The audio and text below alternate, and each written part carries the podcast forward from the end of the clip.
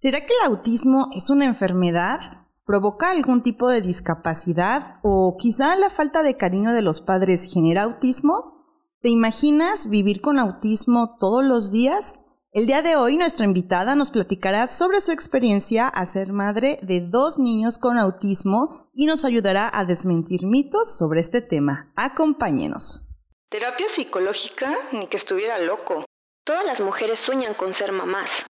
El tamaño del pene importa. La escuela es la responsable de la educación de mi hijo. La homosexualidad es una enfermedad. Deja de soñar con tu negocio y ponte a trabajar de verdad.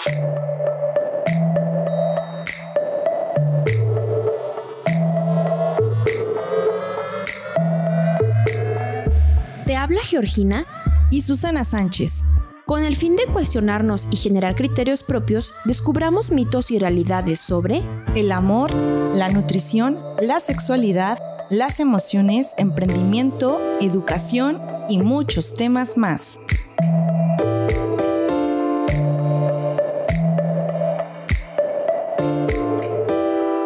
Hola, hola, ¿cómo están? Bienvenidos a un episodio más de Mitos y Realidades Podcast. En el episodio de hoy platicaremos sobre un tema muy interesante, como ya escucharon en la intro, autismo. Anteriormente era poco común esta discapacidad en la humanidad, pero en los últimos años se ha incrementado. En México, uno de cada 115 niños tienen autismo, de acuerdo con el INEGI. E en algunos estudios se han registrado cifras notablemente mayores. La prevalencia del autismo en países de ingresos bajos y medianos es hasta ahora desconocida. El día de hoy tenemos a una súper invitada que nos va a ayudar a desmentir mitos acerca de este temazo. Hoy nos acompaña Liz Roga. Ella es licenciada en educación, trabajó como docente 10 años en el sector público y privado en nivel preescolar y primaria. Madre de tres niños, dos con trastorno del espectro autista fundadora de Entre Madres, comerciante, corredora y fan de la alterofilia. Bienvenida Liz. Bienvenida Liz. Hola, buenos días, ¿cómo están? Muchas gracias por la invitación. Estoy bien feliz y emocionada de estar aquí. Nosotras también. y nerviosa, muy nerviosa.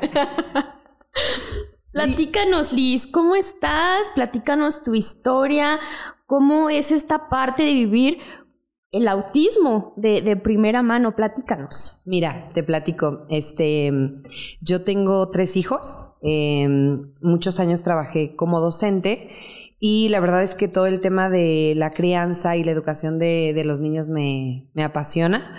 Em, yo te digo, tengo tres niños, uno de 12 años, 7 años y 6 años. Los dos eh, mayores son varones. ¿Cómo se llaman? Giancarlo, de 12 años, Derek, de 7 años, y Dominique, de 6 años. Tengo, ahora sí que tengo primaria, secundaria y preescolar. En, todos los niveles, sí. Entonces, la verdad es que siempre estuve rodeada de niños.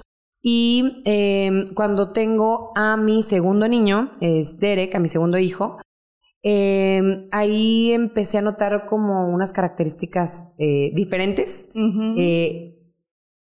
a como yo veía a los otros niños. O sea, mi hijo tenía algunas, pues sí, características diferentes, ¿no?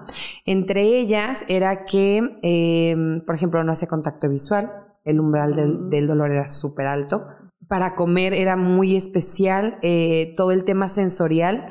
Eh, a la hora de bañarlo, gritaba horrible, lloraba, eh, tenía retraso en el proceso de lenguaje, en su motricidad fina y gruesa, y cognitivamente pues también, ¿no? Entonces, a la edad de más o menos dos años, eh, yo lo llevo con un especialista, con una neuróloga, con la neuróloga Enoe, aquí en la ciudad de Querétaro. Y en cuanto lo vio, o sea, lo primero que me dijo, tu hijo tiene una condición neuronal, neurológica, entonces, este, pues hay que darle un tratamiento. En el primer diagnóstico de Derek fue desorden de integración sensorial. Ese fue el primer eh, como diagnóstico. Con cada nombre y uno que ya no sabe ni qué tiene. ¿Sí? ese fue el primer diagnóstico, eh, DIS, desorden de integración sensorial, a los dos años. Y eh, ahí empezamos un camino súper largo. Este, hasta el día de hoy, Derek va a terapia de lenguaje, terapia visual, terapia de neurorehabilitación, Eh, lo llevo a gimnasia por el tema de, su motricidad. Y digo, todos los cursos que puedo que, que hay, este, ha estado en robótica también, en cocina, en, ah, bueno, natación. Y bueno, todas estas actividades son eh, obviamente para mejorar su, pues, su desarrollo cognitivo, eh, de la motricidad y del lenguaje. Ya Derek tiene siete años y hace un año aproximadamente volvimos a hacer evaluación y en su evaluación se ve que pues efectivamente eh, tiene, está dentro del espectro autista, también es autista. Y mi hijo el mayor de 12 años, este también le hicimos una evaluación aproximadamente hace como dos años y también tiene autismo. Entonces es así como me acerqué a, ahora sí que a todo este, este mundo y este tema de, del espectro autista. Ok, y aparte algo súper importante es que tú eres mamá de dos hijos con trastorno del espectro autista y aún así, por eso es, o sea, espectro, ¿no? De que... Súper amplio. No va a ser igual Derek a tu hijo mayor. No, eso, eso está súper chistoso porque... Em, te digo, yo aman, o sea, amo estar con los niños, eh, todo el tiempo quiero estar dibujando, jugando. Eh, y yo pues tenía experiencia con, con, con, los niños, con los cuidados, con la crianza, con la educación. Y cuando veo a Derek, tiene una personalidad muy, o sea, muy especial, ¿no? Eh, es muy impulsivo. Eh, estamos trabajando ahorita con impulsividad y con la agresividad. Es, es, muy amplio, ¿no? Pero por el tema de que Derek no, no ha concretado como sus niveles o no está en, no se ha desarrollado en el tema del lenguaje, entonces la manera de, en la que él se comunica todavía como tiene un retraso o este es con golpes, o sea, como un bebé. Entonces, em, él grita, él baila, él actúa, es súper extrovertido. Y por el otro lado, mi hijo el mayor es súper introvertido, no canta, no baila, es el niño más noble, más empático, más... Entonces para mí, a pesar de que según yo tenía mucha experiencia este, en el tema de, del espectro autista, no lo detecté de mi hijo mayor hasta hace dos meses. Entonces, eh, quiere decir que las personalidades de estos niños o estas niñas o estas personas no, no, no tienen un patrón específico, o sea, no tienen una línea, o sea, los autistas son de esta manera. No, no, no, no, para nada. Su, su personalidad, sus características son, varían mucho, o sea, son muy diferentes entre, en mis hijos, entre uno y otro.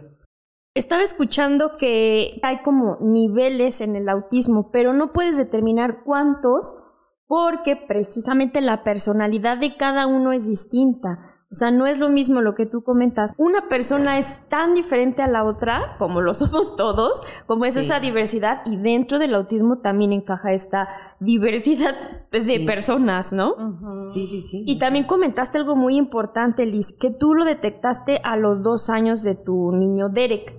Y eh, he escuchado también que muchas mamás o muchos papás se dan cuenta de esto a esta edad a estos dos años justo. Y es esa intuición de, oye, yo siento que tiene algo mi hijo. Yo lo siento, lo siento como padre, lo siento como madre, pero ¿cuáles son estas como características que, que bueno, ya nos dijiste, por ejemplo, el no contacto visual, ¿no? El eh, hipersensibilidad, que a lo mejor no soportan la ropa, a lo mejor las mangas largas, ¿no? No sí, las el tema sensorial. Ajá la comida, o sea, ¿cómo es? ¿Como que no les gusta esa comida o cómo, cómo podemos como identificarlo como ejemplos? Sí, fíjate que yo creo que eh, esto de que lo, lo, diagnostican o lo diagnosticamos a los dos años es porque eh, hay como, como cierto, no es una regla, pero sí hay como algunos eh, estándares, se dice, donde los niños tienen que concretar ciertas cosas, por ejemplo ¿A qué edad se sentó? ¿A qué edad caminó? ¿A qué edad empezó a hablar? Entonces, a los dos años, en teoría, el niño tendría que caminar. hablar. Tendría que hablar. Y los niños que, la, bueno, algunos o la mayoría que están dentro del espectro van rezagados o retrasados en estos procesos. En el caso de Derek, él eh, iba retrasado o rezagado en el proceso del lenguaje. Él caminó a los siete meses y era como, es un bebé y camina. Para mí, obviamente, al principio fue como, ay, mi hijo, o sea, tiene siete meses, yo súper presumida, ¿no? El tuyo a los cuántos años caminó, como Martí Gareda, ¿no? Pero no, real, real, caminó a los siete meses. Cuando llego con la neuróloga y le digo, oye, es que caminó a los siete meses, claro, está desfasado, o sea, ni antes ni después. Sí hay, sí hay cierto, o sea, sí hay periodos en donde donde tú puedes checar si tu hijo va atrás o va adelante. Y si va atrás, muy atrás o va muy adelante, obviamente hay algo. En mi caso con Derek, eh, lo que me, me, me, ahora sí que me ponía las banderitas rojas, fue que una tenía trastorno del sueño. Bueno, para empezar, Derek nació por cesárea. Eh, empezó, ya no crecía dentro de mi vientre, entonces el ginecólogo eh, sugirió sacarlo, o bueno, hacerme la cesárea, ¿no? Nació chiquito, pero de buen tamaño, por decirlo así, y, dentro de lo que cabe normal. Eh, dos soplos en el corazón, dermatitis atópica y trastorno del sueño, a reflujo de tercer grado. Entonces, la verdad, los primeros meses fueron terribles. Sí. me dormía sentada con él amarrada con un rebozo para que no se ahogara y no se le regresara la leche. Desde ahí yo dije, ay Dios, mi hijo, qué, qué complicado. Ya, yo ya tenía un hijo de cinco años, que la verdad su desarrollo dentro de lo que cabe había sido regular o normal. Entonces, pues me brincaba mucho todas estas como pequeñas condiciones de Derek. Eh, fue creciendo y el umbral del dolor era altísimo. O sea, Derek se caía, se ponía unos golpazos y como si nada. En su andar era muy torpe, en su motricidad gruesa era muy torpe. Se caía, este, se golpeaba en las esquinas. Digo, es normal que los niños eh, tengan accidentes, pero él era mucho más recurrente y mucho más obvio, ¿no? Eh, te digo, el retraso del lenguaje no hacía contacto visual el tema de la alimentación nunca jamás quiso comer nada que tuviera carne. Es vegetariano, de hecho. Mm, ok. Sí. Este, cosas eh, con el tema sensorial, cuando yo lo intentaba meter a, la, a bañarse, las gotas, haz de cuenta que lo estaba quemando. Eran gritos así de dolor, de no puedo, porque obviamente las gotas pues lo lastimaban. Pero yo decía, ¿qué pasa? Es berrinche, es berrinche, lo estoy malcriando, ¿sabes? Algo bien chistoso que me decían está consentido. Ah. Esa es una característica súper específica. O sea, yo creo que ese es algo que las mamás lo van a poder ver. Cuando les dicen, oye, tu hijo está muy consentido y tú sabes que obviamente sí está consentido, pero no tanto, o sea, es demasiado, ¿no? Este, tenía crisis que obviamente las confundíamos con berrinches. Crisis eh, de este tipo, este, por ejemplo, tenía un, no sé, una galleta y se le rompía a la mitad y era, gritos, llorar. Este, yo decía, Dios mío, pero ¿qué pasó? Si aquí te doy cinco galletas más, o sea, no importa. Entonces tenía este tipo de crisis, no hacía contacto visual, umbral del dolor súper alto, temas sensoriales, por ejemplo, cosas aguadas, se vomitaba, o sea, no podía probar cosas que estuvieran muy aguadas o con ciertas texturas. Este. ¿Atendía a su nombre cuando tú le decías Derek volteaba a verte? Mm, sí atendía ciertas indicaciones, pero nunca hizo contacto visual. Mm. Nunca, jamás. Eh, antes, previo de llevarlo yo con la neuróloga, lo llevé con una psicóloga.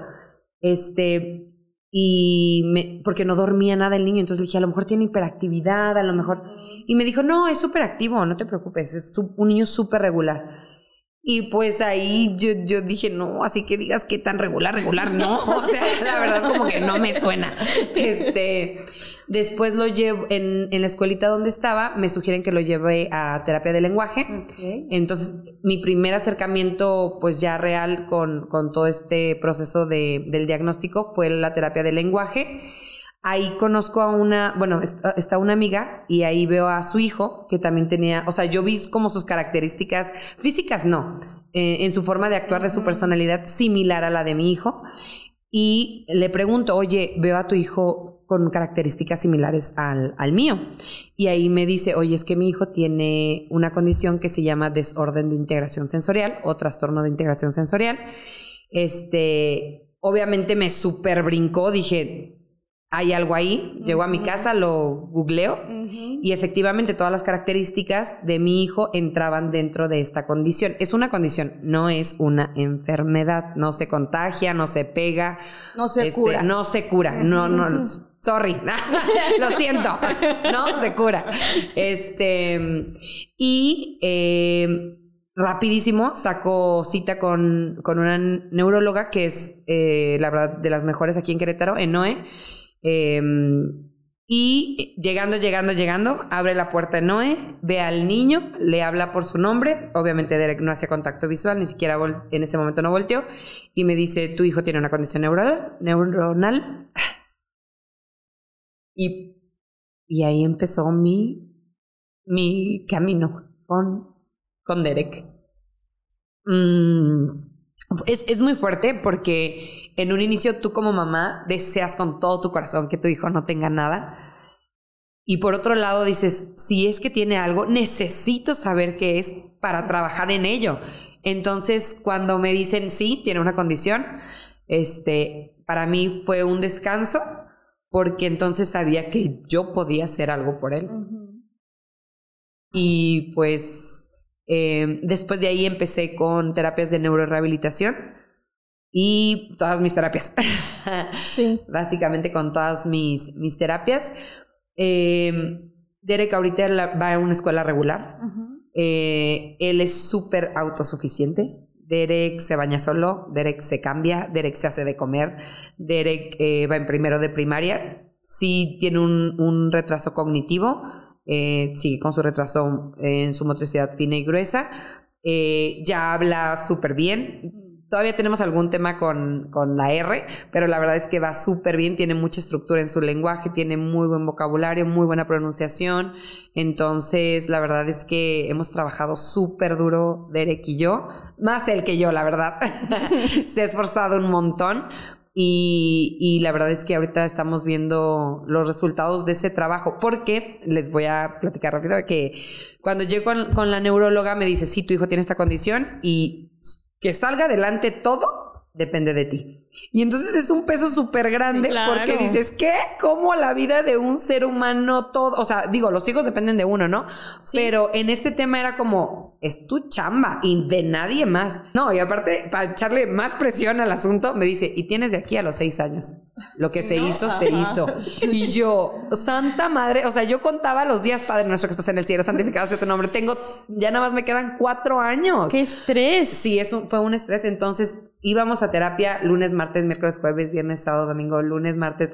Bueno, de hecho todavía tengo, debo decir, había días. Los jueves tenemos dos terapias, este, que es eh, acompañamiento emocional, eh, neurorehabilitación y dependiendo de qué tema estemos en primaria, eh, ahorita estamos trabajando con el proceso de lectoescritura para consolidarlo, entonces a veces tiene hasta tres terapias al día, más gimnasia.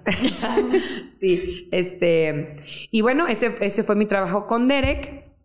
Y hace aproximadamente como tres, cuatro meses, eh, obviamente pues me, las, me la vivo en, de terapia en terapia. Yo conozco a todas las psicólogas, a todas, las, conozco, las conozco también, son mis amigas, son mis comadres. Este, llevo, a, llevo también a, mi hija, la más chiquita, Dominique, que tiene seis años, y a mi hijo Ian, que tiene 12 años. Y una de las terapeutas me dice, oye Liz, ¿ya le hiciste alguna evaluación a Ian? Y yo, o sea, ¿Cómo? O sea, que no lo ves que es perfecto. o sea, es el Tranquilo. Sí, o sea, con una personalidad súper introvertida, siempre sentadito, nunca se ensuciaba, este, súper propio con sus palabras, es súper bien en la escuela, empático, amoroso. Y me dice, pues yo sugiero que le hagas la evaluación también. Y yo así de, se llama impresión, es, es como la primera impresión, ¿no? Lo llevo también con la especialista, este, me empieza a hacer preguntas y entre las preguntas que me hace, me dice, eh, estaba sentado mi hijo al lado, nos hacen preguntas a los dos y yo tengo una súper relación con Ian, perdón, Ian y yo, este, pues tenemos una, una relación muy, muy, muy unida, somos muy unidos, somos muy fuertes, con la pura mirada nos decimos todo. Eh, y empieza a hacer la, la especialista este, estos cuestionarios, estas preguntas, y eh, me dice, ¿puede salir tu hijo? Y yo, sí, claro. Y me dice, ¿te diste cuenta que para que él entrara a escena tuviste que voltearlo a ver? Y yo así de, ¿de qué hablas? Y ella me dijo, él no habla si tú no lo volteas a ver y le dices, puedes entrar a escena. Y yo, y me dijo, ¿ya te diste cuenta que no hace contacto visual? Oh y my yo, gosh. Y yo, me, obviamente me quedé en shock. Claro. no, no me di cuenta. Nunca me di cuenta estaba me centré durante todos estos años en mi hijo que tenía, o sea, que lo diagnosticaron tan pronto que nunca me di cuenta que mi hijo mayor también tenía autismo. Y digo, el golpe es fuerte, pero ya cuando tuviste un recorrido, dices, bueno, ya sé por dónde voy, ya, ya, sabes el camino. O sea, ya no estás en blanco. ¿Y, ¿Y ahora qué hago?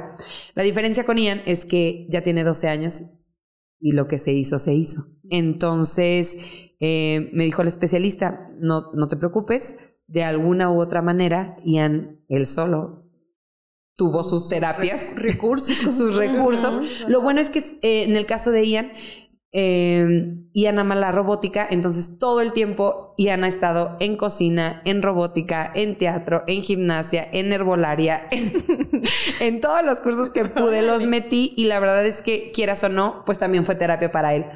Entonces, eh, Ian también es un niño súper independiente él se hace su lonche, él se lava su ropa, él, él, jamás, nunca lo ayudé en una tarea, nunca. No porque no quisiera, sino porque él no quería. Él decía, yo puedo solo, ma. Y yo, bueno, está bien. Entonces, Derek e Ian son niños súper independientes. Eh, ellos se visten, ellos se cambian, ellos se hacen de comer, ellos hacen sus tareas, ellos que digo, al final creo que como madre es una tranquilidad, una satisfacción sean regulares o no, tengan autismo o no, tengan una condición o no, verlos tan independientes y autosuficientes es, para mí es un regalo de Dios, es un regalo de la vida, la verdad. Porque sé que un día no voy a estar y de todas formas ellos lo van a lograr, o sea... Pues un regalo que tú les diste por, ah. por, por todo el esfuerzo y por toda la galleta que metiste en esta educación tan integral que no es de la noche a la mañana y que no solitos son así. O sea, es un regalo que tú, tú, tú y tu entorno se lo dieron. Entonces, pues eso es una labor, la, verdad, admirable, porque como platicábamos antes de comenzar el episodio, si de por sí la crianza es una labor tan importante, pero tan difícil, sí. con personas que no tienen este trastorno, ahora imagínate dos, ¿no? Es, es realmente una labor de crianza muy, muy importante que has hecho, Liz. Ay, muchas gracias. Sí, la verdad, y lo platicábamos antes, antes de, empezar, eh, hay una, una parte eh, que, a, veces no contamos o que nos da pena decirla, pero la crianza es dificilísima y más cuando no tienes una red de apoyo. En mi caso, eh, los he criado a los tres prácticamente sola. Eh, no tuve una red de apoyo. Mi, mis amigas, mi familia eh, más directa no vive aquí, vive en Estados Unidos y en Tijuana. Entonces, sí fue una, un, un fueron momentos muy complicados en una ciudad nueva, sin un solo amigo. Este y con ellos tres solita, la verdad es que yo, yo volteo y digo, wow, no, no sé cómo lo hiciste, Lisette, la verdad. no sé cómo lo hiciste. Y si lo pienso, cuando era soltera, si me hubieran dicho que iba a pasar por todo esto, hubiera dicho jamás. O sea, nunca. Yo me duermo y no despierto y ah, no, no, puedo cuidar ni de mí misma como voy a cuidar de tres niños. Entonces, este eh, creo que sí es algo que ahora lo reconozco y digo, bien Liz, lo hiciste bien, lo estás haciendo bien. O al menos lo, estás haciendo con todo tu corazón. O sea, eh, eh, mi mamá me... Ay, me quiebro, perdón. No, no, no. Me, me habló el, el 10 de mayo y me dice, no sé cómo lo hiciste. Discúlpame, me dijo, nunca vi que estaba sola en esto. Y, y la verdad es que sí fue difícil, pero, pero me ha dado tanto aprendizaje, no solo a mí, a mi mamá, a mi papá, a mis abuelos, a mis tíos, a mis primas, este, los involucré, quieran o no. Les dije, eh, esta es mi situación, tengo estos tres niños eh, con estas condiciones y si quieren compartir conmigo, necesito que aprendan de ello también. Entonces, han leído sobre el autismo, sobre condiciones eh, neurológicas, neuronales, y hemos hecho ahora un, un gran equipo hasta cuando hablan a Derek, eh, me da risa porque mis tías así de que, Derek, volteame a ver. Y, se agachan para estar al nivel y te puedo tocar, te puedo hablar y luego me comparten este, cosas que ven en TikTok, así de, mira esto para, este, sugerencias para, para Derek y para Ian. Este, la verdad es que sí, uh, la, las la condición de mis hijos ha sido, ha sido una escuela maravillosa de mucha empatía, de mucha solidaridad, de mucho amor, de mucho aprendizaje, em, de mucho impacto. Y para mí ha sido una bendición. Y estoy segura que también para, para mi familia ha sido una bendición eh, poder aprender de, de, mis hijos. Y algo súper importante que, yo creo que tomaste como, como esas manos a la obra fue desde el, desde el diagnóstico, ¿no? Muchas veces la gente con un diagnóstico se paraliza. O sea, te puedes paralizar y puedes decir, híjole, ya sabía que tenía algo y ahora qué voy a hacer y viene toda esta negación y todo este duelo y todo este proceso o de culpa y yo como mamá ¿qué hice y no y, no sé o me pongo manos a la obra ahora sí como te dijo la neuro tienes de aquí a los seis y si no te chingaste. Casi, casi, así. o me pongo manos a la obra y hago que el diagnóstico no vaya a ser un futuro o no vaya a ser una etiqueta, sino con esto que tiene mi hijo, que ya sé que tiene, que se llama así ya nombre y apellido, ¿yo qué voy a hacer para darle un futuro mejor? ¿Y sabes qué? ¿Por qué digo que es una bendición esta, esta condición? Porque a partir del diagnóstico de mi hijo, de Derek, empecé un camino que ha sido larguísimo, eh, terapia yo, eh, ay no, es que es, es, es, es, bien fuerte, porque dije, ok, no tengo la menor idea de cómo voy a criar este niño, tengo que empezar de nuevo. Y empecé a tomar cursos de neurodiversidad, escuela para padres, peces, disciplina positiva. Y me acuerdo que llegué a un curso, esto lo tengo que comentar porque me da mucha risa. Yo fui criada en una familia pues tradicional, en donde te creaban pues con violencia, esa es la realidad, sorry, esa es la realidad. Sí. Bastante violenta. No me refiero a una chancla. Vivimos violencia física y psicológica desde mi abuela, mi madre y yo. Entonces, yo tenía claro que en mi crianza no quería violencia porque obviamente yo estaba viviendo, aparte yo vivía, sufría violencia de mi pareja y dije, se va a romper aquí. Sí. No me importa. Cueste lo que me cueste. Mis hijos van a tener otra vida.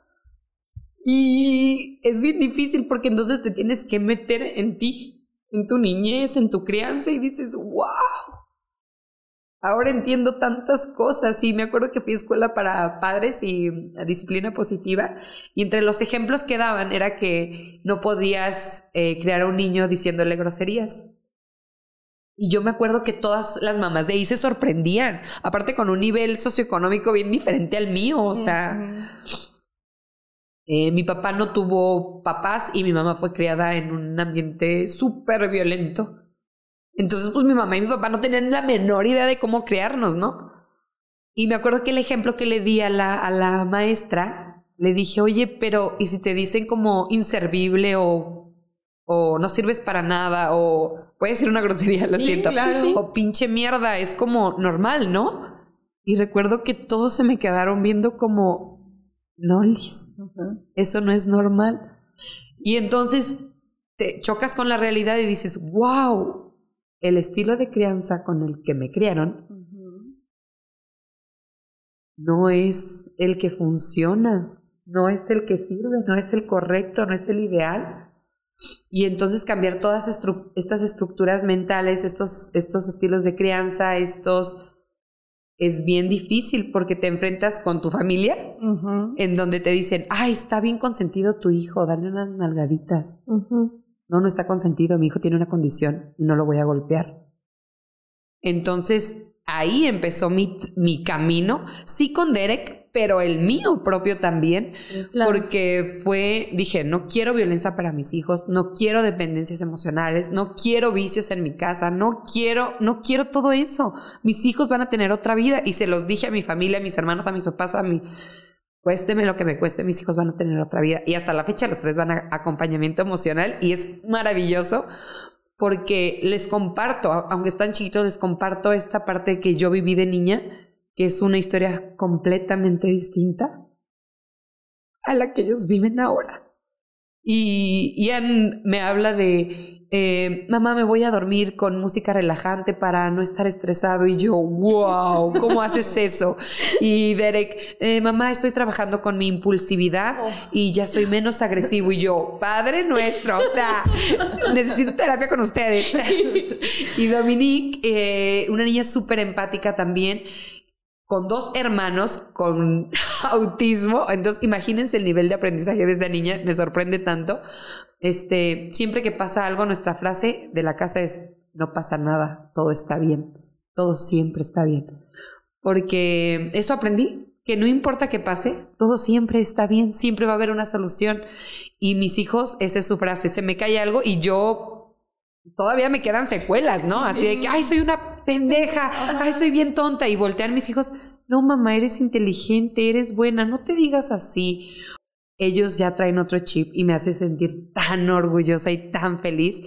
Sí ha sido un camino largo, pero eh, esta, esta condición a mí me ha traído tantas cosas, tantos regalos. Mi mamá ahora va a terapia, mis hermanos van a terapia, mis tres hijos van a terapia, su papá va a terapia este, yo voy a terapia, obviamente, todos vamos a terapia y, creo, creo que hoy tenemos una vida con calma, una vida sin violencia, una vida con mucho amor, con mucha empatía, con mucho aprendizaje, pero yo creo que calma es la, la palabra que define eh, mi hogar y, y mi crianza con mis hijos. Digo, siempre hay cosas, son tres, primaria, secundaria y preescolar, no es fácil. Este, y menos ahora con tantas exigencias que hay. Eh, en, en, los colegios, en las escuelas, eh, tienen niveles súper altísimos y tienen que aprender inglés, francés, español, teatro, poesía. Yo hoy he elegido que sean felices, lo que sea que decidan hacer, eh, que sean felices. No, no me importa si sacan 10, 100, 20 Hoy he entendido que, que lo principal es que estén creados en amor, con valores, con disciplina, este, pero con mucha empatía. Que no olvidar que pues son personitas también. A veces en la crianza somos muy tienen que hacer esto, tienen que hacer que son personitas y aprendes tanto de tus hijos. Yo siempre les digo, escúchenlos, escúchenlos porque se van a sorprender. Creemos que nada más es de aquí para allá. Yo soy el adulto, yo te enseño, yo te doy, yo te guío, yo te entreno, yo... Pero ellos tienen tanto para enseñarnos. Yo todos los días digo, wow, qué listos, quiero ser como ellos. sí. Y aparte cada uno tiene su personalidad, ¿no? O sea, no puedes también como encasillarlos, sino simplemente orientarlos pero no sesgar ese aprendizaje o esa forma de ser. Y, y ahorita que te escucho, Liz, creo que lo has logrado bastante bien, o sea, wow, mis respetos, y veo que es mucho tiempo, mucha dedicación, muchos recursos económicos, pero de energía y sobre todo de voluntad. Creo que la clave es la voluntad. El hecho de que tú hayas decidido o querido hacerlo es la base, ¿no? Para poder dar el siguiente paso y para, como lo que decía Susi, oye, tengo de aquí a acá que no sea un paralizador, sino que sea un impulsor. Y, creo que esa, esa, esa, fuerza de voluntad que tú tienes, esa resiliencia, ayuda a, tus hijos a, salir adelante. Y de verdad que eso es algo maravilloso que todos los padres deberíamos tener o deberían tener la voluntad para educar, ¿no? Porque muchas personas son padres biológicas, pero no son esa guía amorosa, cariñosa, con voluntad para la crianza. Y creo que tú lo tienes y lo has logrado bastante bien. y dijiste algo muy, muy clave, eh, que viste en tu hijo características emocionales o de comportamiento parecidas a la, al hijo de tu amiga, no características físicas, ¿cierto? Ok, con respecto al mito número uno, Liz, ¿qué nos podrías platicar que, qué es el autismo? Ok, el autismo es una condición neurológica, o sea, del el cerebro, que tiene, está muy relacionado con todo el tema este, mm, eh, emocional, obviamente, pero eh, no es una enfermedad, esto, esto es súper importante porque ahora me dicen, es que ahora todo el mundo tiene autismo. No, señora. O sea, no, no, no todo el mundo tiene autismo. No son enchiladas. O sea, no es como, ay, tú sí, tú no. O sea, no. Lo que sí es que ahora hay más herramientas para detectar el autismo. En realidad hay poca información, pero aún así con esta poca información, ahora hay más herramientas para identificar o diagnosticar el autismo no es enfermedad, no se pega, no se contagia. Sí hay más casos ahora, porque ahora tenemos la posibilidad de diagnosticarlo, pero no es que ahora sea pandemia o epidemia, este, no es gripa, o sea, no se va a contagiar. Si tu hijo se junta con el mío, créeme, no se le va a pegar. Ojalá se le pegara porque el mío es maravilloso, este, es súper talentoso, pero efectivamente es una condición, no se cura. Ah, he visto un montón de páginas que luego hasta, ay no, yo me siento mal toma cloro y se te quite el autismo, toma terapia y se te quite. Eh, eh, oigan, eso es, no, es, son, no, es, son charlatanes. No se les va a quitar el autismo, o sea, no se quita, no es una enfermedad. Sí hay un montón de terapias, un montón de actividades, un montón de, de cosas que puedes hacer por tu hijo que va a ayudar a que mejore en su condición. No se le va a quitar, no es enfermedad, no son enchiladas. Okay, entonces con esto desmentimos el mito número uno que dice que el autismo es una enfermedad. o sea, no. No, no es una enfermedad. no es una enfermedad, no se contagia, no se cura. ¿Y cuáles son las causas, Liz? ¿Conoces eh, las causas? Mira, cuando yo llegué con la neuróloga la primera vez, me... E, e, esto es, este, este punto también es súper importante. Y ahora nos vamos a un corte. Pero no te vayas porque regresando seguiremos platicando sobre autismo y maternidad.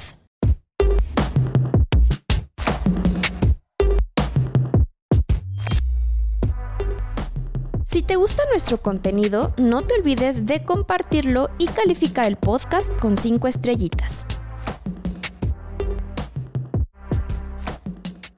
Eh, lo mencionábamos ahorita que cuando llegas y te dan el diagnóstico, como mamá, como papá, como cuidador, creo que una de las cosas que, que te puede mucho es la culpa. El decir, tal vez yo hice algo, tal vez no lo hice bien, tal vez no hice suficiente y por eso mi hijo tiene esta condición. Yo llegué con una culpa terrible porque en el embarazo de Derek me cuidé mucho. Eh, hice una dieta paleo, hacía ejercicio, meditaba, leía y yo dije, tal vez me equivoqué, tal vez no era así, tal vez no comí suficiente proteína, tal vez nada. Y me dice la neuróloga, ni se te ocurra, tú no tienes nada que ver en esto. Puede ser multifactorial, o sea, hay muchos factores, pero definitivamente no hay uno que digas, esto fue, comiste chicharrones, por eso tiene autismo. O sea, no, no hay. Eh, Chicharrón a las seis de la tarde, día Eso fue, eso fue. Este, me dice, no, eh, no hay hasta, hasta el día de hoy, no hay, o sea, no hay información, un estudio certero actual que nos diga qué es lo que provoca el autismo Sí hay muchos estudios que dicen que es genético. En mi caso, mi hermano tiene, eh, está dentro del espectro autista. Eh, lo diagnosticaron ya grande. 35 eh, años.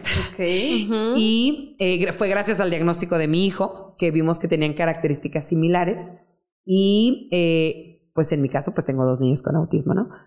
Pero no hay, no hay un estudio, no hay algo que nos diga específicamente, este fue el ácido fólico, fue esto, no, no hay, no hay algo que nos pueda decir específicamente qué es lo que provoca, produce o, pues sí, hace que tu hijo tenga autismo.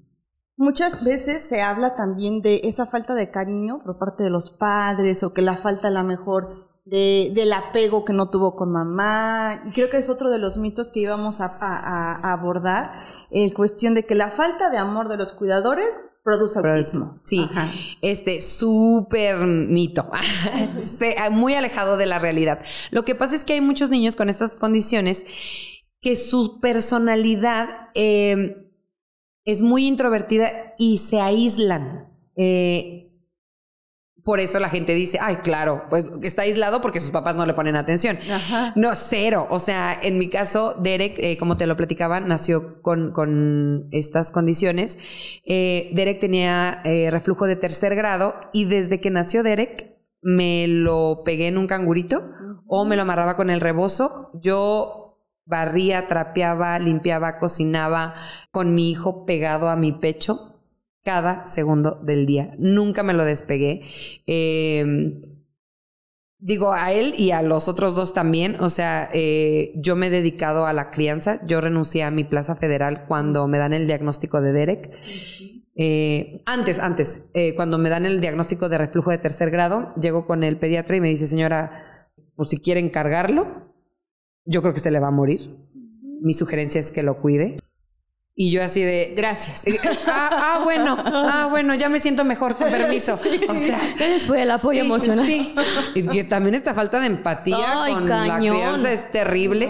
Cañón, Este, sí. Y entonces eh, a mi expareja le digo, oye, voy a renunciar porque necesito hacerme cargo de mi hijo, de mis hijos. Porque tenía un niño de cinco, uno de recién nacido y a los cuatro meses ya estaba embarazada. Entonces, y yo solita.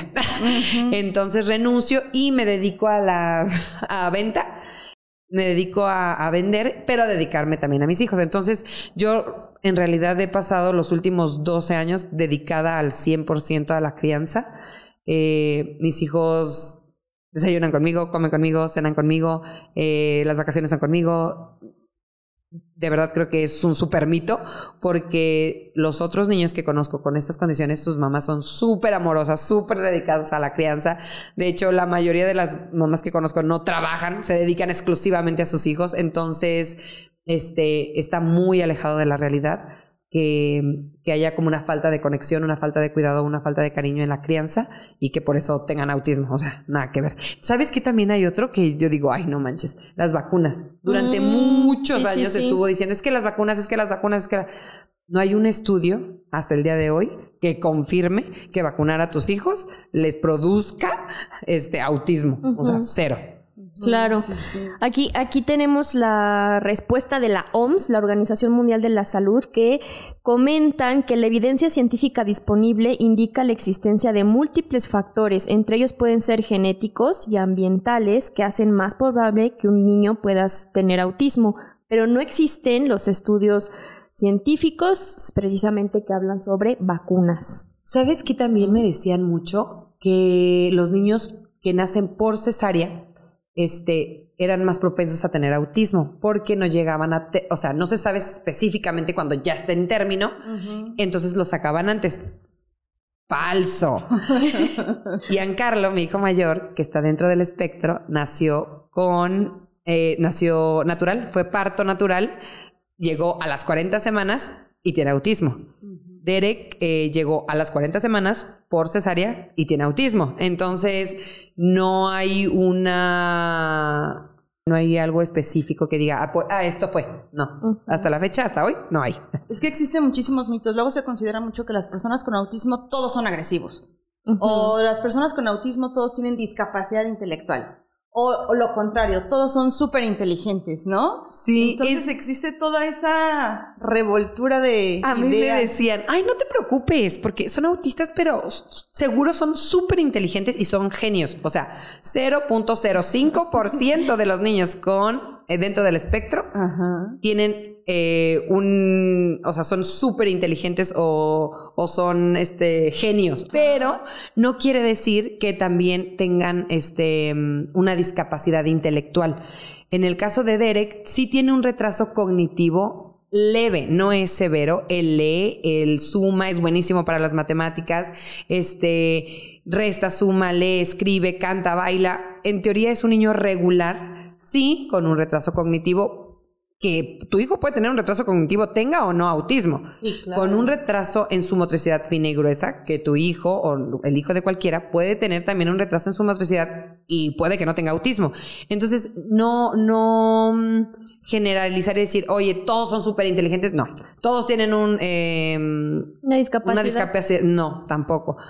Cada, cada niño está en distintos niveles dentro del espectro con distintas características con distintas personalidades, que también creo que influye mucho el medio donde está. Entonces, por ejemplo, mis hijos son súper extrovertidos, cantan, bailan, actúan, pero porque así han estado expuestos a diferentes actividades y en distintas condiciones donde pues han podido desarrollarse. Ahorita, una característica también que me faltó decir de Derek es que em, en, el tema de mm, ah, sensorial, el ruido. Eh, en mi caso, yo, mi familia de, del norte eh, son de Tijuana, San Diego y Nayarit. Entonces, en las fiestas, súper claro que la banda está presente. O sea, nosotros somos del norte, o sea, no hay modo que no haya banda en nuestras fiestas. Jamás nunca pude estar en una cuando mi hijo estaba chiquito porque para él era una tortura estar escuchando esa música. Sí. Ian baila con la banda. Por eso les digo que es, no hay algo específico. Derek no toleraba el ruido. Ian podía dormir al lado de la tambora. O sea, e, estas cosas que no, pues que no te explicas. Pero, pues, cada igual, como cada, mi abuelita siempre dice, vela los dedos de tus manos, así son tus hijos. Cada uno es diferente, con diferentes necesidades, diferentes procesos, diferentes características, diferentes necesidades. Todos son diferentes tengan o no una condición neuronal, tus hijos son diferentes y hay, pues hay que tratarlos de manera distinta cada uno.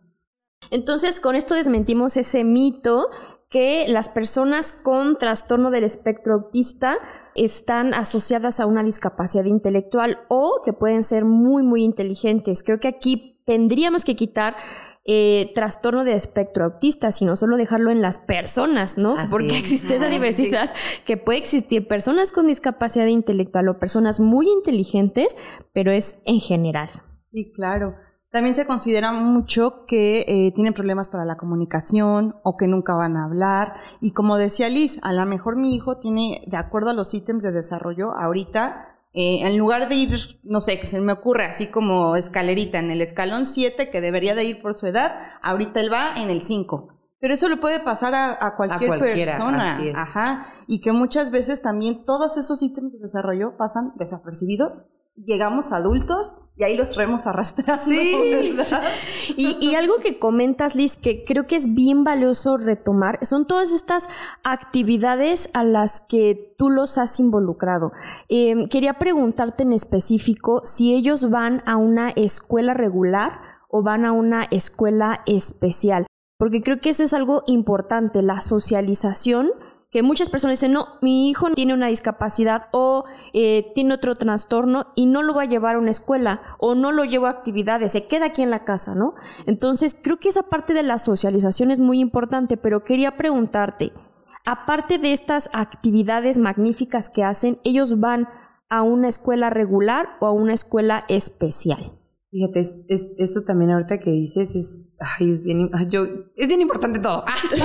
este, esto de, voy a retomar un poquito lo de la socialización. Eh, obviamente, para mí fue complicado estar en una ciudad donde no conocía gente, eh, criando a tres niños. En el tema de Derek específicamente, él, eh, su, como lo que trabajamos más ahorita es la impulsividad y la agresividad. Yo no podía salir a ningún lado porque él es, tiene mucha fuerza, entonces cuando jugaba con los otros niños o cuando compartía con los otros niños, pues obviamente los hacía llorar o los empujaba o los jalaba porque no podía comunicarse por su retraso en el lenguaje.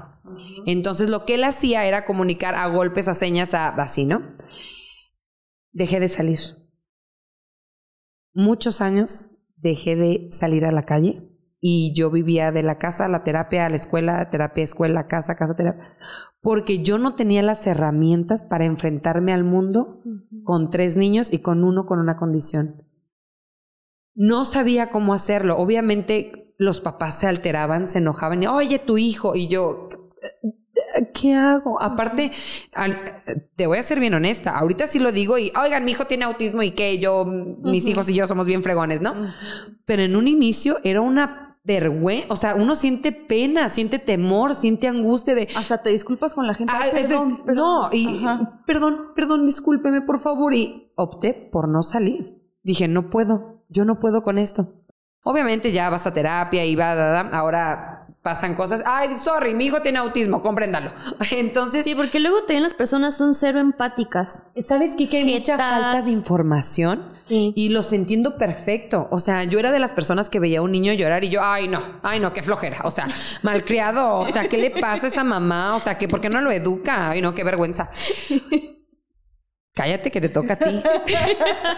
y en la tienda así, "Oh, niño, hazle caso a tu mamá. Y yo así, señor, tiene una crisis, ¿cómo le explico? Sí, no.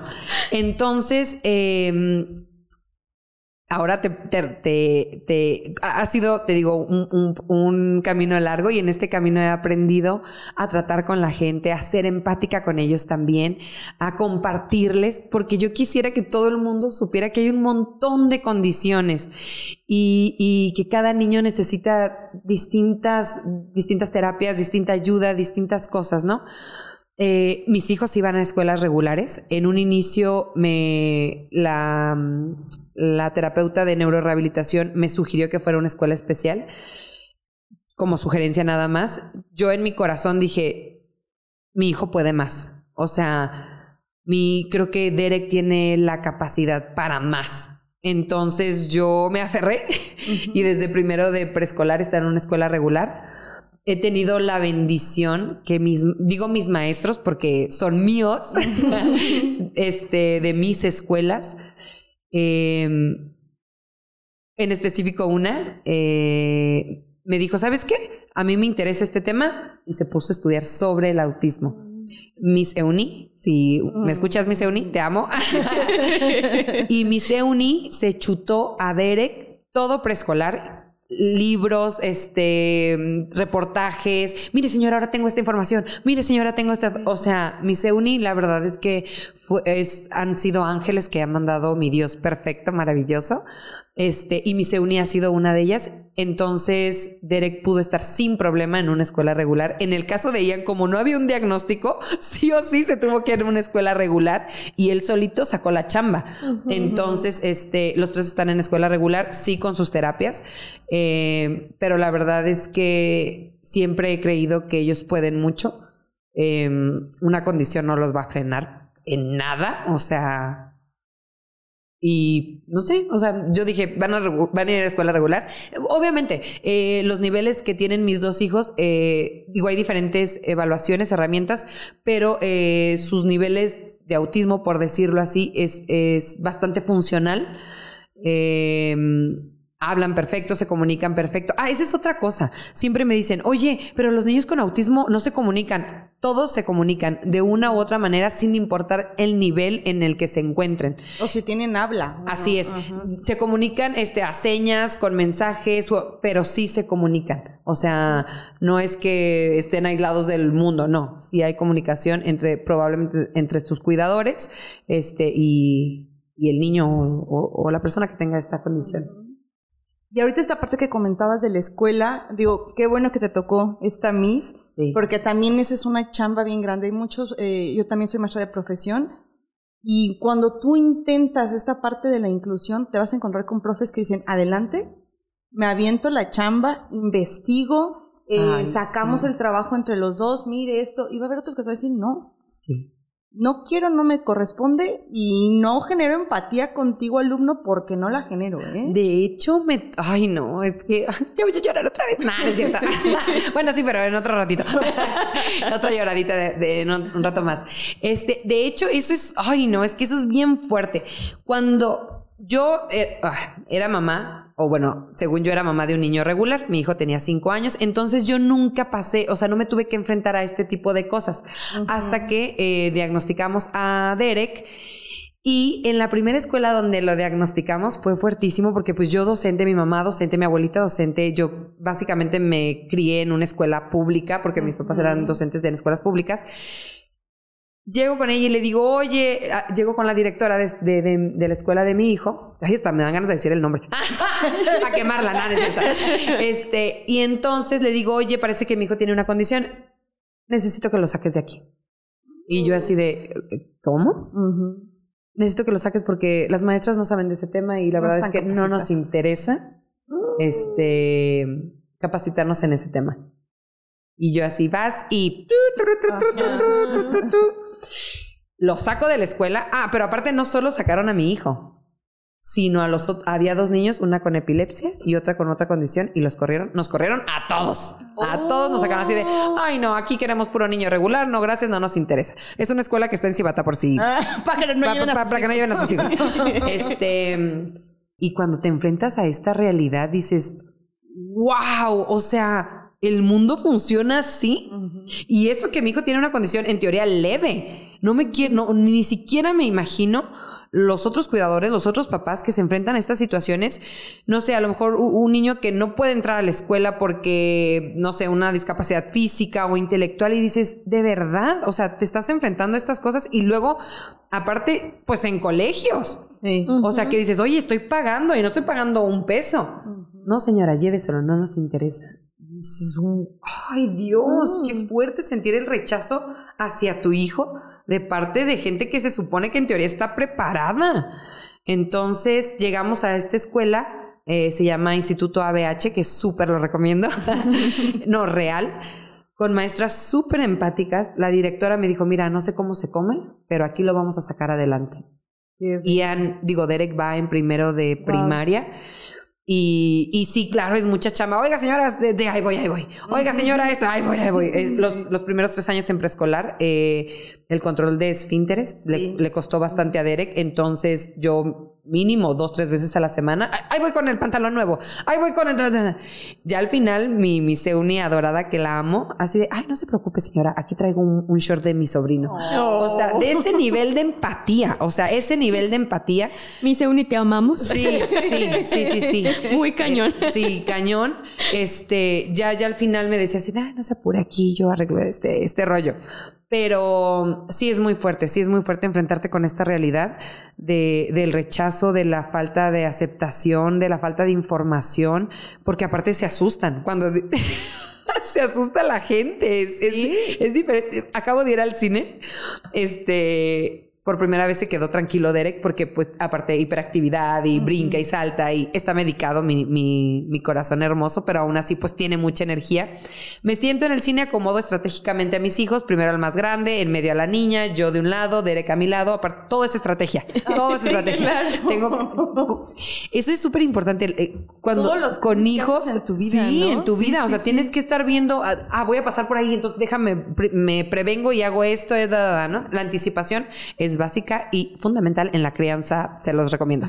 este, entonces siento a mi niño al lado y se sienta un chavo al lado de él. Derek tenía sus dos bracitos en, en donde se recargan en el cine, en el asiento, y le dice el chavo, si te encargo que muevas tu mano a, a mi hijo, ¿no?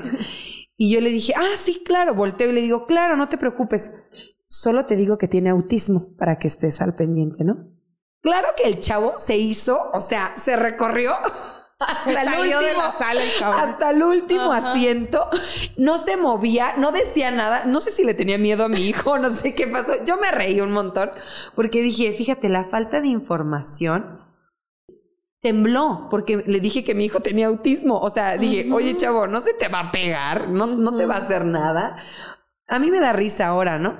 Y lo entiendo porque yo estuve del otro lado también y había muchas cosas que no sabía y no entendía, pero es chistoso cómo la gente no sabe y, y le tenemos miedo a lo que no sabemos. Claro. Este, tienen ideas pues muy chistosas de lo que es el autismo cuando en realidad es una condición, pues en mi caso, con los niveles de, de autismo que manejan mis hijos dentro del espectro, pues bastante relajados. O sea, sí hay mucha chamba, sí hay mucho que hacer, pero en realidad pues son niños pues que funcionan normal o hasta mejor que otros, ¿eh? La verdad. Porque a veces digo, ay, no, mis hijos, y luego los veo convivir con otros y digo, "Mm, no están tan mal los míos. O sea, no lo he hecho tan mal. Pero es todo ese trabajo previo, Liz, que también los papás que nos escuchen, o sea, tienen que estar súper conscientes. Ya en cuanto tú digas, mi hijo tiene esta condición de discapacidad, bueno, lo voy a tratar como una persona discapacitada, como una persona que no puede, o como una persona que a darle con todas las herramientas, con todos los recursos que yo tenga a la mano, y a Adecuaciones. sacarlos adelante. Porque yo he visto condiciones que de verdad tú puedes decir, oye, tiene un trastorno del espectro autista que pudiera ser mucho más funcional, pero lo has dejado 15, 12 años y hasta que tiene 17 o 20 y su primera escolarización dices, señor, señora, tampoco podemos hacer milagros. No. Entonces, si desde antes se comienza con esta cuestión de la crianza, esta cuestión de la empatía, de la resiliencia y decir, me he hecho esta chamba, ya estoy aquí, es yo creo que lo que más hace que, avance este tipo de, de crianza y sobre todo que les des esa condición de no hijos con una condición de discapacidad. Y bueno, aquí va una pregunta para las dos. Ah. ¿Cómo podemos comenzar a acercarnos a los especialistas y qué especialistas? Cuando detectamos a una persona o un niño con trastorno del espectro autista, ¿cuál es el siguiente paso? Si quieres, Liz, primero ah, tú, desde tu punto de vista de ah, mami, le das y ya. Gracias. Yo te complemento. Este, en mi caso, yo sí anduve como un poquillo perdida, porque te digo, primero fui a terapia del lenguaje porque fue como em, la característica o, o, lo que más me resaltó de Derek, ¿no? Y de ahí me fui con el neurólogo. Creo que sí, lo principal es irte directo con el neurólogo. Tengo una página que se llama Entre Madres, en donde comparto mi experiencia, eh, pues en todo este recorrido del espectro autista. Mi humilde sugerencia es que vayan directo con un neurólogo. Eh, si no te funciona, ve con otro neurólogo. Yo sí recorrí eh, fui con una investigadora alemana de la UNAM, este, Blanca Reguín, que es la única terapeuta certificada, creo que a nivel nacional, de lenguaje, este, Enoe, este, no, pasé por todos lados, ¿no? Eh, rehabilitación, eh, rehabilitación, creo que es así. ¿Fisioterapia? Fisioterapia, este, pero en mi caso lo que creo que me ayudó fue ir con la neuróloga y de ahí necesitas hacer una, o sea, que te hagan una evaluación de tu hijo eh, del, tema, o sea, cognitivo, motriz, y entonces ya que tengas una evaluación, entonces ya dices, ok, con esta evaluación necesito trabajar porque mi hijo está bajito en esto, está bajito en esto, está... Pero sí lo principal creo que tienes que ir con un neurólogo, después con algún otro especialista, mm, no sé, en temas de neurorehabilitación, dependiendo de lo que veas de tu hijo, pero necesitan evaluaciones. Entonces, sí, yo sí creo que tienen que evaluarlo. Muchas evaluaciones para saber en, en, qué temitas, en dónde andan bajitos, dónde están, dónde hay que reforzar, dónde hay que trabajar más, porque sin una evaluación, pues básicamente estás en blanco. Sí, claro. Todo este proceso que, que comenta Liz sí es bien complicado, porque muchas veces también los papás dejan de ir por el propio miedo o por la propia negación de decir, mi hijo no tiene nada. No, a lo mejor pues sí está un poquito, lo veo diferente, rarito, medio baja, sí. pero no tiene nada, ¿eh? Y con una terapia de lenguaje va a salir. Queda. Ajá, con una terapia de aprendizaje queda. Entonces, la parte neurológica es súper, súper importante. Yo comparto este punto con mis primero neurólogo, porque él te va a decir así y así y cómo va a estar funcionando toda esta estructura cerebral, neurológica y sobre todo para detectar un trastorno del espectro autista. No es lo mismo a lo mejor una discapacidad auditiva, una discapacidad este, visual, pero una cuestión de un TEA sí que sea neurológico y posteriormente, como dice Liz, vamos a requerir terapia conductual, terapia de lenguaje, ¿sabe qué? Le sugiero terapia física porque en la cuestión motriz está bajito. Y esas evaluaciones, perdón, esas evaluaciones que están comentando, ¿quién las da? Dos especialistas. Es, es, ay, esto también está bien fuerte porque Sí hay información, pero honestamente creo que las mamás que iniciamos en todo este tema sí estamos perdidas. O sea, no hay, no hay un camino todavía que, que te puedan decir, mira, vas a hacer esto, vas a hacer. No, porque como las son tan, el espectro es tan amplio, cada niño necesita distintas cosas y no hay como un caminito específico a seguir. O sea, la verdad es que las mamás sí no las tenemos que rifar bien cañón o los cuidadores ser bien constantes y bien insistentes en, decir, necesito un diagnóstico. Sí o sí necesitamos un diagnóstico para poder dar una terapia, un para, para darles las actividades o lo que tengan para, que tengan que hacer para salir adelante. O sea, sí necesitas un diagnóstico y no creo que haya un caminito así como bien delineado, no hay. O sea, no hay. Sí, sí creo que entre nosotras mismas tenemos que ayudarnos porque pues todavía no hay. Y luego, por ejemplo, en las, no sé, en las escuelas públicas, pero en las privadas, pues no hay información tampoco. O sea, no hay un maestro que te diga, oye, no, no, o sea, no hay, no hay tanta información.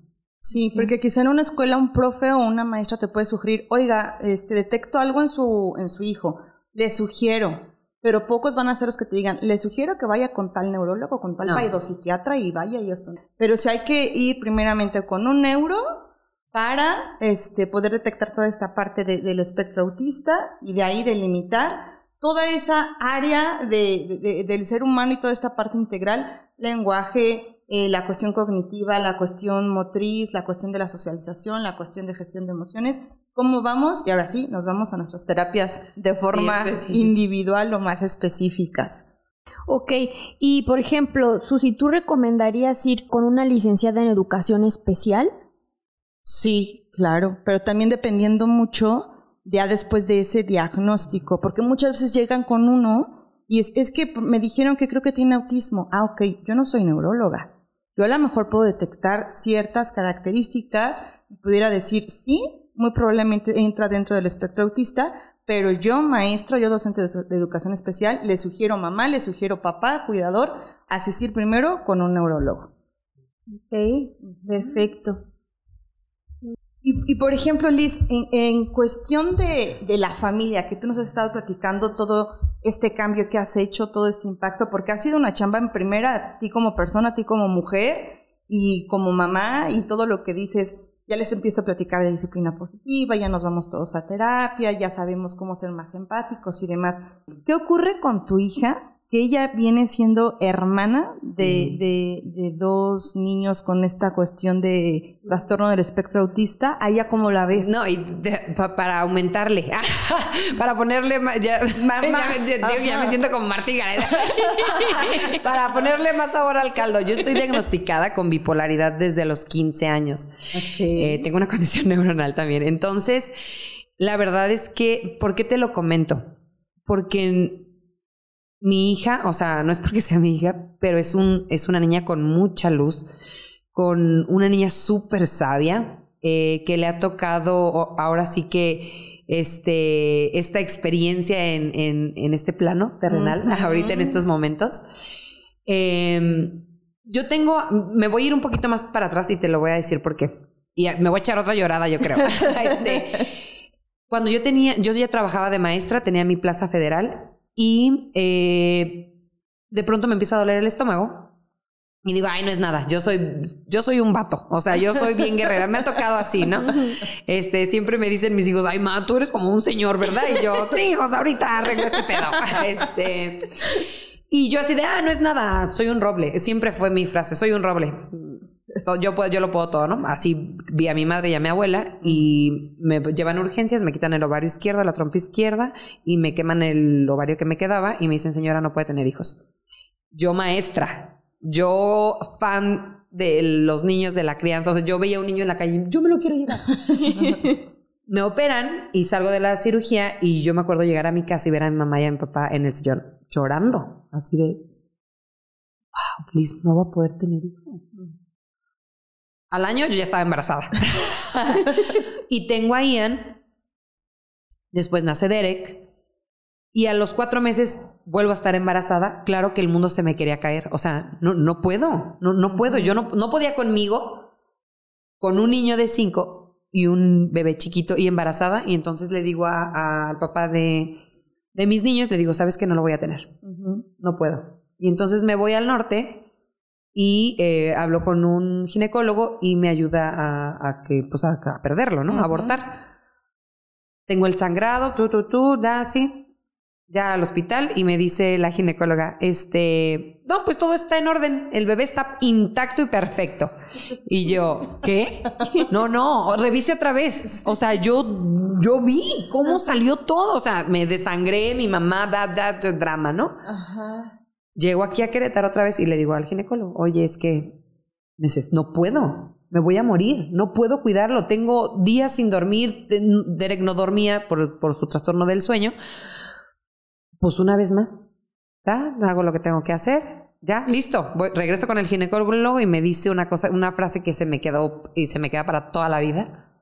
Y me dijo, Liz, cuando Dios decide algo, no hay poder humano en la tierra que lo pueda cambiar. Y ahí está tu hijo. Y volteé en ese entonces con el papá de mis hijos y le dije, es niña. No conozco a alguien tan pinche aferrado como las mujeres. Y le dije, es niña. Y efectivamente, fue mi niña. Dominique, Dominique nunca se enferma. Nunca tiene problemas de nada. Dominique es la niña más sana, más fuerte, más empática. Obviamente le ha tocado lidiar con Derek, con su impulsividad, con su agresividad. Y Dominique lo ha sorteado maravilloso eh, le ha tocado convivir con un niño extraordinario que, digo, los dos son extraordinarios, pero Ian con mucha sabiduría, con mucha empatía, con mucha calma, con mucha paz. Y Dominica ha desarrollado esta empatía, esta amabilidad. Yo la verdad me sorprendo de, de la de la inteligencia emocional, no solo de Dominique, de los tres niños. O sea, creo que todos estos años de terapia sí han funcionado y específicamente Dominique es una niña con muchas habilidades, desarrolló mucha empatía, ha sido aprendizaje también para ella. Entonces, no, Dominique es una niña extraordinaria, muy sabia para sus seis años, muy, muy sabia. Pues sí, la verdad es que, que le tocó una escuela eh, complicada, pero muy buena a Dominique, porque pues también ha aprendido un montón y tiene seis años nada más. Wow.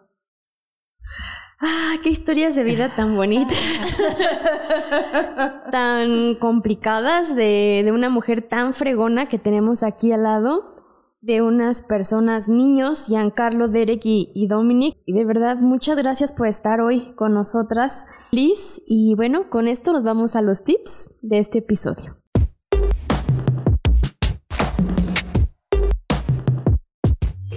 Yo ahora platico mucho con, con, los jóvenes. y ahora que soy una señora grande, con la chaviza, con los chavalones. No. Eh, tengo un hermano de 36 años y uno de 19. Platico mucho con ellos, con mis primos, con todos. Eh, todas las personas que no tienen hijos. Y siempre les digo algo que se quedan sorprendidos y les digo, no tengas hijos. Y me dicen, oye, pero tú tienes tres. Y le dije, sí, pero yo ser mamá es lo que más he deseado en el mundo. Es mi pasión, es mi vocación. Criar a mis hijos es mi, mi todo. Y ha sido tan difícil. Si tú no lo deseas con el alma, si tú no estás dispuesto a educarte, a cambiar de patrones, si tú no estás convencido de que vas a criar a un ser humano para que sea buena persona y, sea feliz y sirva al, al mundo, no tengas hijos por favor, no, no tengas hijos por, por cumplir porque tu mamá quiere, porque los papás dicen que no van a tener nietos, porque tu pareja quiere. No tengas, te lo suplico. Veo cuando trabajé en escuelas públicas y, y no públicas, veo a tantos niños abandonados emocionalmente, físicamente.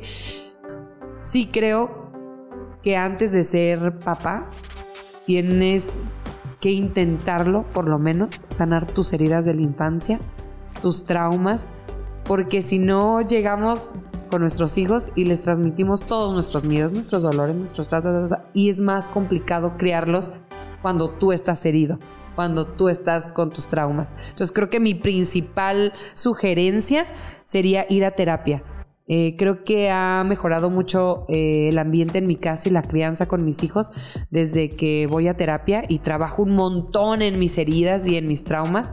Sané la relación con mi con mi mami que adoro y que amo con todo mi corazón.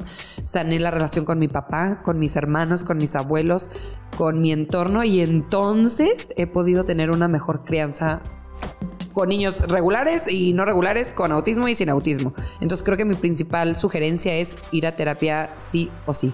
La segunda, si tienen chance, es de que investiguen un poquito sobre la disciplina positiva. A mí me ha ayudado un montón. Eh, yo tomé un curso aquí en Querétaro y leí un par de libros. La verdad es que me, me gusta mucho. La disciplina positiva te guía y te da como muchas sugerencias y herramientas para que puedas criar a tus hijos en un ambiente más tranquilo, con más calma, con más estructura, con mejores rutinas, eh, de una manera más empática, con amor. Los niños tienen mucho que enseñarnos, tienen mucho que compartir y cuando tienes diálogos con ellos aprendes un montón y llegar a acuerdos en cuanto a la crianza, o sea, que los involucres. Así de que, oye, este, la basura la vas a tirar tú todos los martes bueno, ¿y qué te parece si nos sentamos los cuatro y decidimos que quién la tira los martes, quién la tira los lunes, quién la tira... Y esos pequeños acuerdos, hoy te dan tanta calma en tu día a día. ¿Qué más podría ser? Por ejemplo, en el tema específico de, los niños con autismo, yo hago mucho hincapié en hacer contacto visual, bajarte a nivel de ellos y entonces dar instrucciones. A mí me ha funcionado mucho, también está dentro de la disciplina positiva. Estamos acostumbrados a, córrele, ve y tira eso, pásame el recogedor. Me pasó con Ian una vez, ay no, que hasta me da vergüenza, pero lo voy a decir.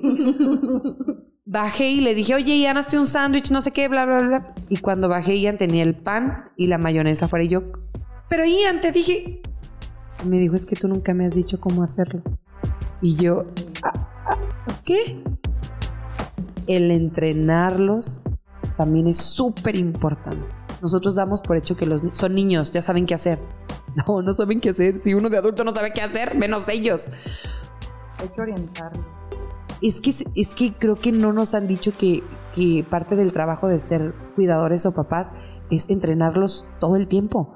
Tenemos que entrenarlos en cómo se hacen las cosas, en el control de emociones, identificarlas. O sea, damos por hecho que como cuidador tú lo sabes todo.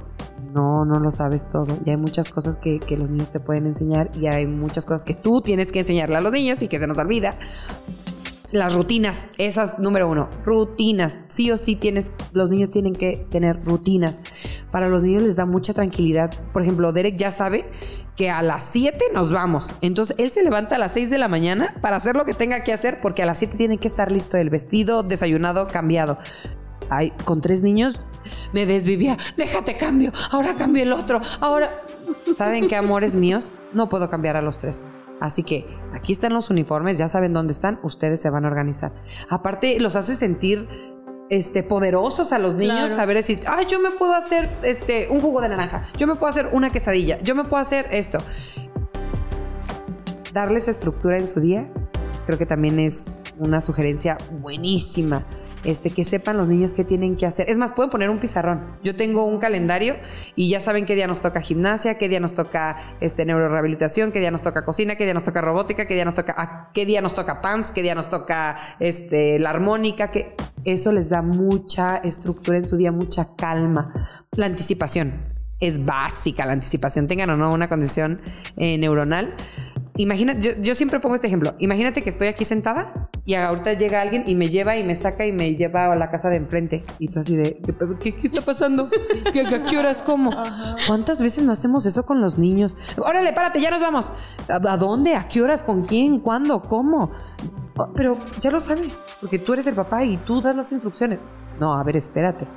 Entonces, en mi caso me ha funcionado padrísimo la anticipación y la ocupo todo el tiempo, a todas horas. Este, cinco minutos y nos vamos a la escuela. Un minuto y es hora de irnos. Entonces, ellos ya saben, ya saben la hora, pero ya saben que ya se tienen que alistar. Entonces ya no hay, córrele, te estoy diciendo que. Ay, no, yo tengo un tema con las mañanas. Yo me acuerdo que en la mañana era horrible para. De por sí, era horrible todo. Córrele, tómate licuado, ya se nos hizo tarde, el uniforme está sucio, ya nos dejó tu papá. Y llegabas, o sea, con la cabeza horrible a la escuela y en la escuela sabrá Dios cómo te iba peor, ¿no? Yo tengo un tema con eso, sí o sí, nos tenemos que ir en calma en la mañana. Porque no importa lo que pase en la escuela, porque tú sabes que tu casa es tu lugar seguro y que todo va a estar bien. Entonces yo pongo música de relajación en la mañana, este, intento que esté todo arreglado desde un día antes, solo les doy el uniforme, pero ellos ya saben qué es lo que les toca, ya están, anti- ya saben. Entonces yo utilizo la anticipación para ir- antes de irnos a la escuela, pero si estamos en el parque también. Oigan, en 15 minutos nos vamos. No, ¿cómo 15 minutos? 15 minutos, chulos, ¿les gusta o no? 10 minutos. Ay, Dios, me tengo que apurar, tengo que jugar más. 5 minutos, vámonos, vámonos, mamá. Entonces, yo todo el tiempo me estoy anticipando, sobre todo con Derek, qué es lo que sigue, para que ellos no se sientan perdidos y decir, ay, ahora qué toca, ¿a dónde voy? ¿Qué es lo que voy a hacer? Les da nervios. O sea, uno, cuando no sabe a dónde va, dices, ay, Dios mío, ¿a dónde voy? ¿Qué me pongo? Sí, ¿Cómo lo hago? sí.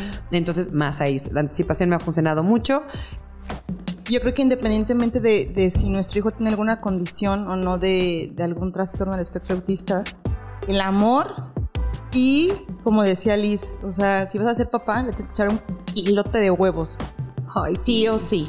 y también a, a, ti como persona. Y hay algo que te reconozco mucho, Liz, es que no te has dejado como mujer. O sea, muchas veces uno como mamá y la maternidad y la romantizas tanto y tú te quedas de lado. Y ahorita que me decías, yo me pasé tantos años que no salía de mi casa, ¿por qué? Por miedo a lo que dijera la sociedad, por miedo a no poder ir a un restaurante y sentarme a gusto en una mesa con mis hijos, de poder llevarlos al cine, al parque, por miedo al que dirán y que dices, no, yo también tengo que ver por mí misma. ¿Y qué es lo que necesita Liz? Necesita ir a terapia, necesita curar esto, necesita checar esto, necesita hacer ejercicio, necesita... Y eso es súper, súper importante. A todas las mujeres, mamás que nos escuchen, de verdad, no se dejen. primero son mujeres y primero, ante todo, sacar esa casta. Fíjate que la palabra enseña, pero el ejemplo arrastra. Y necesito que ellos vean que no importa qué, te vas a levantar. Y no importa qué, Tienes que hacer las cosas como son, correctamente, y tienes que ser buena persona, y tienes que vivir en valores, y tienes que fortalecer tu cuerpo, tu mente, tu espíritu. Y les digo a mis hijos, sí, la vida no va a ser color de rosa, pero siempre tienes la oportunidad de levantarte y salir adelante y luchar. Y me voy de vacaciones ahorita el viernes, me voy con mi mamá y con mi abuelita. Me dice mi niña, mamá, pero es que te vas a ir. Le dije, le dije, hija, necesito que entiendas y que aprendas a cumplir tus sueños. Este es mi sueño. Tú te vas a ir un día, Dominique. Y yo tengo que cumplir mis sueños. Obviamente no soy irresponsable, tengo que hacer lo que tengo que hacer con mis hijos, pero necesito enseñarles a cumplir sus sueños, a, a no darse por vencido. Sí, descansa, estás cansado, pero levántate otra vez, avanza, sigue, continúa. Esto no se acaba hasta que se acaba, siempre les digo a los niños, no te des por vencido, esto no se acaba hasta que se acaba. Entonces, creo que el, mejor aprendizaje la mejor lección que le podemos dar a nuestros hijos es sanarnos, fortalecernos y enseñarles que, que no importa qué, todo va a estar bien sí, sí se puede, se puede salir adelante, no importa qué. Y ahora me siento tan fuerte físicamente, emocionalmente y, veo a mis hijos y los veo con la misma vibra en gimnasia y mi hijo el mayor me dijo, mamá, bajé una aplicación y porque quiero hacer ejercicio y digo, claro, ese es el mejor ejemplo. ¿Quieres que tus hijos sean buenas personas? Tú sé buena persona. ¿Quieres que ellos se controlen? Tú contrólate. Yo no, con impulsividad, yo soy súper impulsiva. En, en, cualquier rato me quiero bajar a agarrar a golpes y luego regreso, hey, ¿Eso le estás enseñando a tus hijos? ¿Eso es lo que quieres para tu vida? No, chiquita, cambia, porque no quieres eso para ellos. No quieres esa vida nunca más para ellos. Entonces sí creo que el ejemplo, uy, arrastra cañón. Yo estoy también aquí. Estamos aquí llorando todas. Muchísimas gracias, Liz. Para las personas que nos escuchan y que deseen acercarse a Entre Madres, ¿cómo pueden contactarte? Mira, estoy en Instagram como Liz Roga, pero es otro tipo de perfil ahí. No, pero sí me pueden hablar ahí también. Este, y en Facebook también estoy como Liz Roga. A mí me fascina que se acerquen. Em, yo siempre les digo, mira, yo te puedo dar una idea, como un, así como una guía así levesona, pero siempre, siempre les digo, ve con el psicólogo, ve con el psiquiatra, ve con el neurólogo. Porque si, si bien te puede funcionar lo que a mí me funciona, sí está bien, pero cada niño es diferente, cada persona es diferente y necesita cosas distintas. Entonces, con gusto que se acerquen, te digo, estoy como Liz Roga en mis redes sociales, pero eh, mi humilde sugerencia y lo que te voy a decir es que te vayas con el neurólogo o con el psicólogo o con el psiquiatra. Ok, perfecto. Y entre madres, igual así lo buscamos sí, entre en madres. Instagram y entre madres. Sí, está en Facebook nada más. Facebook. Sí. Ok, perfecto, Liz. Pues muchas gracias, Liz, por compartir con nosotras este episodio. Un gusto el, el haberte conocido. La verdad es que estuvo súper padre todo lo que nos contaste y todo lo que, lo que escuchamos. Me agarré, hablé y hablé y hablé y así de, ay no, qué pena, y nos suelta el micrófono. Ah, sí, porque al principio le yo nunca he hecho esto, Jamás me da pena. Estoy súper nerviosa. y yo no venía preparada, pero... Y aquí hemos llegado al final de este episodio. Si conoces a alguien a quien le pueda servir la información, no dudes en compartirla. En nuestras redes sociales nos encuentras como Mitos y Realidades Podcast. Muchas gracias por estar, ámense mucho y vibren bonito. Chao. Gracias por escucharnos. Tú eres parte fundamental de este proyecto. Si te gustó nuestro contenido, ayúdanos a compartirlo. Síguenos en nuestras redes sociales y coméntanos sobre qué mitos y realidades te gustaría que descubriéramos juntos. Encuéntranos en Instagram con el hashtag Conocer para Comprender.